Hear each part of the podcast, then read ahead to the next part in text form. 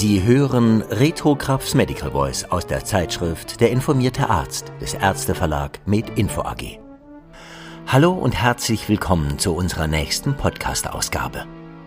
Schön, dass Sie uns wieder folgen und an dieser Stelle möchten wir natürlich unsere neuen Zuhörerinnen und Zuhörer begrüßen. Mein Name ist Christian Heller, ich bin freischaffender Sprecher unter anderem für SRF und für zahlreiche Hörbücher. Und ich heiße Reto Krapf, der Initiant und Autor unseres Podcasts. Ich bin Facharzt für allgemeine innere Medizin und Nephrologie. Und du wirst auch heute wieder die Kommentare zu den einzelnen Artikeln sprechen. Jetzt wünschen wir Ihnen viel Spaß mit den neuen Themen aus der Feder von Professor Dr. Reto Krapf.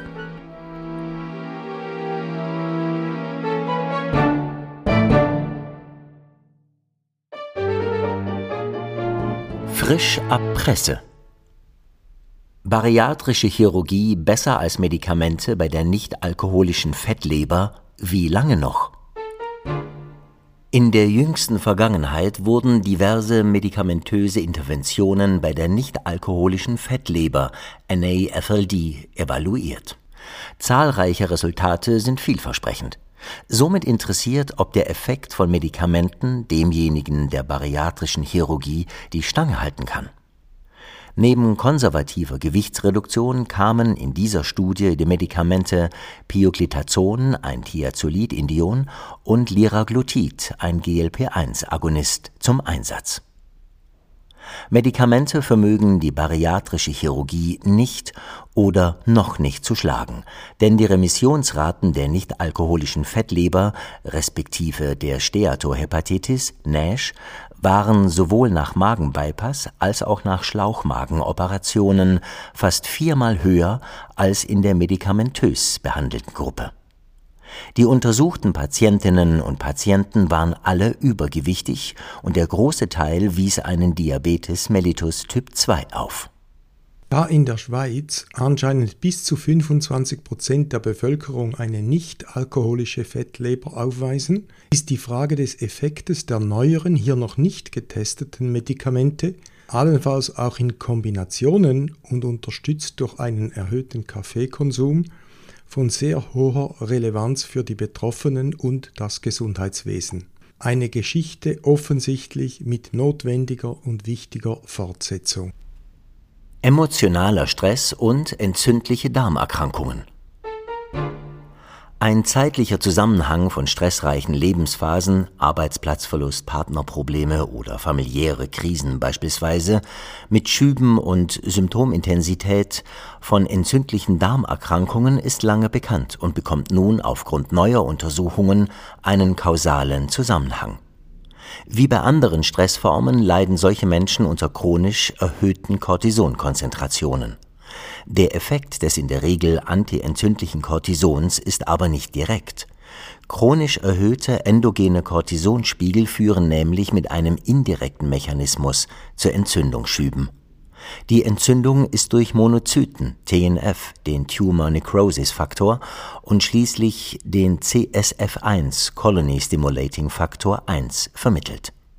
Letztere zwei Zytokine werden durch neuroenterale Zellen produziert Selbstverständlich ist diese Arbeit auch eine Erinnerung daran, sich ärztlich noch besser um die seelische Gesundheit dieser Patientinnen und Patienten zu kümmern.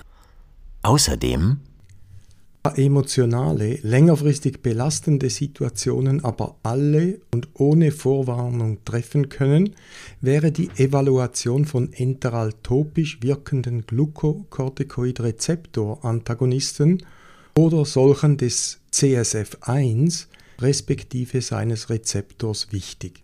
Vielleicht könnten so die durch chronischen emotionalen Stress induzierten Exacerbationen entzündlicher Darmerkrankungen schneller und besser kontrolliert werden. Wie kann Long-Covid diagnostiziert werden? Long-Covid ist eine syndromale Langzeitfolge von Covid-19-Erkrankungen. Die Krankheit ist schwierig zu diagnostizieren bzw. abzugrenzen von Langzeitfolgen einer schweren Akuterkrankung per se oder einem Burnout-Syndrom und anderen mehr. In der größten prospektiven Kohorte erwachsener Patientinnen und Patienten, Recover-Kohorte mit aktuell fast 10.000 Teilnehmerinnen und Teilnehmern, wird versucht, Symptome zu gruppieren, damit die Diagnose von Long-Covid besser reproduzierbar ist. Dies ist wichtig für die zukünftige Evaluation der Wirksamkeit von Behandlungsversuchen dieses teilweise für die Betroffenen und deren Umfeld sehr belastenden Syndroms. Mittels eines vorerst noch der klinischen Forschung vorbehaltenen Scores konnte die Krankheit viel besser definiert werden. Die häufigsten Einzelsymptome des Syndroms sechs Monate nach Beginn der akuten Erkrankung waren die folgenden. Krankheitsgefühl, sogenannte Malaise, nach körperlicher Anstrengung circa 90 Prozent. Müdigkeit und Abgeschlagenheit, sogenanntes Fatigue, circa 85 Prozent. Nebliges Gefühl im Kopf, circa 65 Prozent. Palpitationen, Schwindelgefühle und gastrointestinale Symptome alle je 60 Prozent. Long-Covid-Erkrankungen mit Vorgängervarianten von Omikron waren oder sind in der Regel länger und schwerer ausgeprägt. Die Arbeit fand weiter heraus, dass unter den Patientinnen und Patienten, die ab dem 1. Dezember 2021 innerhalb maximal 30 Tagen nach einem akuten Covid-19-Infekt in die Kohorte aufgenommen wurden, Long-Covid in 10 Prozent aller Fälle auftrat. Dies bedeutet auch, diese Häufigkeit, die Dauer der Erkrankung und der Schweregrad der Symptome machen Long-Covid zu einer großen medizinischen Herausforderung für Prävention, Therapie und Rehabilitation. Digitale Überbrückungen bei Aphasie und Querschnittsyndrom Verschiedene Arbeiten zeigen, dass mittels einer Sonde, die in gesundes Hirngewebe implantiert wird, die neurale Aktivität abgeleitet und zur Analyse einem Hochleistungsrechner übertragen werden kann. Dieser kann basierend darauf ein Signal an gesund gebliebene Rückenmarksabschnitte mit motorischer Reaktion übermitteln der kürzliche Bericht, dass so ein paraplegischer Patient seine Gehfähigkeit inklusive Treppensteigen wiedererlangte, ist faszinierend. Es ist auch ein Erfolg der medizinisch-physikalischen Forschung an der EPFL und dem JUV in Lausanne. Ähnliche neurotechnologische Fortschritte können auch Patientinnen und Patienten mit Aphasie, zum Beispiel bei myotropher Lateralsklerose oder einem Hirnstamminsult, die Sprache zurückgeben, und zwar mit einer Sprechgeschwindigkeit von ansehnlichen 60 Wörtern pro Minute. Diese Technik findet nun auch experimentellen Einsatz in der Rehabilitation nach Schlaganfällen. Auch gut zu wissen. Welche Patienten sprechen am besten auf die Gewichtsreduktion durch GLP-1-Agonisten an? Die Adipositas wird in der hier besprochenen Studie in vier klinische Haupttypen unterteilt. Das Sättigungsgefühl tritt erst nach Einnahme größerer oder zu großer Kalorienmengen ein, sogenanntes hungriges Gehirn, oder die Patienten fühlen sich nach normalen Mahlzeiten gesättigt, aber schnell danach wieder hungrig, sogenannter hungriger Darm. Zudem grenzt die Arbeit Adipositas-Formen bei emotional induziertem Hunger aufgrund psychischer Belastungen und einer Adipositas-Form bei langsamem Stoffwechsel mit tieferem Kalorienverbrauch respektive tieferem Grundumsatz ab. GLP-1-Agonisten, namentlich Semaglutid, Liraglutid und Tirzepatit Tirzepatit ist ein doppelter Agonist, es imitiert das GLP-1 und das glukoseabhängige insulinotrope Peptid, wirken anscheinend bei der Adipositasform mit hungrigem Darm speziell gut, da der Gewichtsverlust nach einem Jahr Therapie fast doppelt so hoch ausfiel wie bei den anderen Formen. Die Autorinnen und Autoren vermuten, dass bei dieser Adipositasform aus noch zu klärenden Gründen die endogenen GLP-1-Spiegel tief sind, die genannten Medikamente also sozusagen einer Substitutionstherapie entsprechen. GLP-1-Agonisten werden zunehmend auch bei Adipositas ohne Diabetes und Adipositas-induzierten Komplikationen wie der nicht-alkoholischen Fettleber verschrieben. Das bedeutet auch, Sie könnten allerdings lebenslang benötigt werden. Zumindest tritt die Adipositas im gleichen Ausmaß nach Absetzen dieser Medikamente innerhalb ein paar Monaten wieder auf. Der Langzeitsicherheit dieser Medikamente muss deshalb in entsprechenden Studien, zum Beispiel in kontrollierten Kohortenstudien, noch detailliert Beachtung geschenkt werden. Hintergrundwissen kurz zusammengefasst. Diesmal über ektobe Schwangerschaften. Zwei Prozent aller Schwangerschaften sind ektob. 90 Prozent aller ektopen Schwangerschaften treten in den Eileitern auf. Sogenannte extratubale Ektopien können unter anderem in den Ovarien, einer Narbe nach früherer Sektio, in der Cervix vorkommen. Eine sogenannte heterotope Schwangerschaft, das heißt gleichzeitig eine normale Implantation im Uterus und eine Zwillingsschwangerschaft in ektober Lokalisation, ist selten ein Fall auf 4.000 bis 30.000 Schwangerschaften. Die wichtigsten Risikofaktoren für ektobe Schwangerschaften sind vorhergehende Operationen im kleinen Becken, Tubeninfekte und vorangegangene ektobe Schwangerschaften.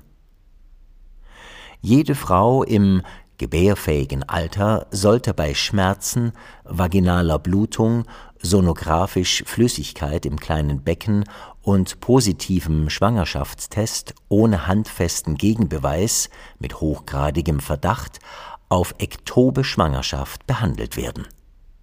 Management Medizinisch Methotrexat gefolgt von seriellen HCG Messungen zum Beweis der beendeten Schwangerschaft, Erfolgsrate etwa 75 bis 95 Prozent operativ bei hämodynamischer Kompromittierung Organschäden Nieren, Leber. Medizin jenseits ihrer Grenzen. Seit wann küssen wir uns? Vielleicht keine weltbewegende Frage, aber wichtig scheint, dass die Wissenschaft zwei Formen des Küssens unterscheidet. Familiär freundschaftliches und romantisch erotisches Küssen. Letztere Gewohnheit ist älter als bisher angenommen. Der erste dokumentierte erotische Kuss wurde 4500 vor Christi in Mesopotamien vollzogen. Küssen ist nicht auf Menschen beschränkt, wenn auch die meisten Tierarten sich eher beschnüffeln als beküssen. Küssen diente und dient auch als Testphase zur Anbahnung von Partnerschaften – Sekundär könnte es auch zu einem Austausch zumindest des oropharyngealen Mikrobioms gekommen sein. Und als negative Folge ist dabei die Propagation von Infektionen zu nennen, wobei diese andererseits auch eine Immunstimulation und somit Stärkung der Immunabwehr induziert haben könnte oder immer noch kann. Immer noch kontrovers ambulant erworbene Pneumonie, Glukokortikoide nun ja oder nein? Wir scheinen auf diesem Gebiet nach vielen, vielen Jahren immer noch mit Unsicherheiten leben zu müssen. Die Grundansicht war, dass bei schweren Pneumonien eine überschießende Immunantwort auf den Infekt zu einer kontraproduktiven, den Wirt schädigenden Entzündung führen kann. Die Evidenz, diese mit Glukokortikoiden zum Nutzen der Patientinnen und Patienten wirkungsvoll zu limitieren, war dürftig, aber auch wechselnd, mal ja, mal nein. Zwei neuere Studien kommen wieder nicht zu gleichen Schlussfolgerungen. Bei schweren ambulant erworbenen Pneumonien führte die Gabe von Glukokortikoiden, konkret Methylprednison, in einer amerikanischen Population zu keinem besseren Verlauf. Eine multizentrische französische Studie fand jedoch, dass Hydrocortison bei solchen Patientinnen und Patienten die 28-Tage-Mortalität auf eindrückliche Weise fast halbierte, nämlich von knapp 12 auf gut 6 Prozent. Ebenfalls benötigten signifikant weniger Patientinnen und Patienten unter Hydrocortison im Verlauf eine Intubation oder vasoaktive Medikamente. Ein begleitendes Editorial ist nicht konklusiv bezüglich der Frage, warum die Resultate denn so unterschiedlich ausgefallen waren. Also was jetzt? Nichts tun und sagen, es gibt keine Evidenz oder Hydrocortison geben und auf Glück für die Patientinnen und Patienten hoffen? In dieser unklaren Situation empfehle ich, Hydrocortison zu geben, und zwar in einer Dosis von 200 Milligramm per Infusionem pro Tag für vier bis sieben Tage bei all jenen Patientinnen und Patienten, die einer intensivmedizinischen Therapie bedürfen. Dies auch wegen der guten Verträglichkeit der gewählten Hydrocortisontherapie. Gleichzeitig sollte man im Hinterkopf behalten, dass eben noch nicht alles zweifelsfrei geklärt ist, also Überraschungen und Neukonzepte durchaus auf uns zukommen könnten.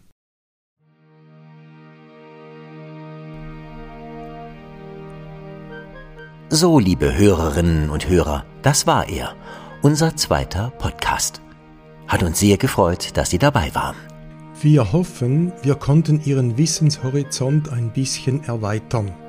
Und wenn es Ihnen gefallen hat, dann empfehlen Sie uns doch weiter oder abonnieren Sie uns. Also unseren Podcast natürlich. Genau. Die Möglichkeit dazu finden Sie auf den gängigen Plattformen oder auf der Website des Ärzteverlag MedInfo AG. Jetzt sagen wir Tschüss und auf Wiederhören. Die nächste Podcast-Folge erscheint in der letzten Juliwoche. Sie hörten Reto Krapfs Medical Voice aus der Zeitschrift Der informierte Arzt. Musik Martin Gantenbein, Sprecher Christian Heller, Autor der Originaltexte und Kommentare Professor Dr. Reto Krapf. Eine Produktion des Ärzteverlag Med Info AG.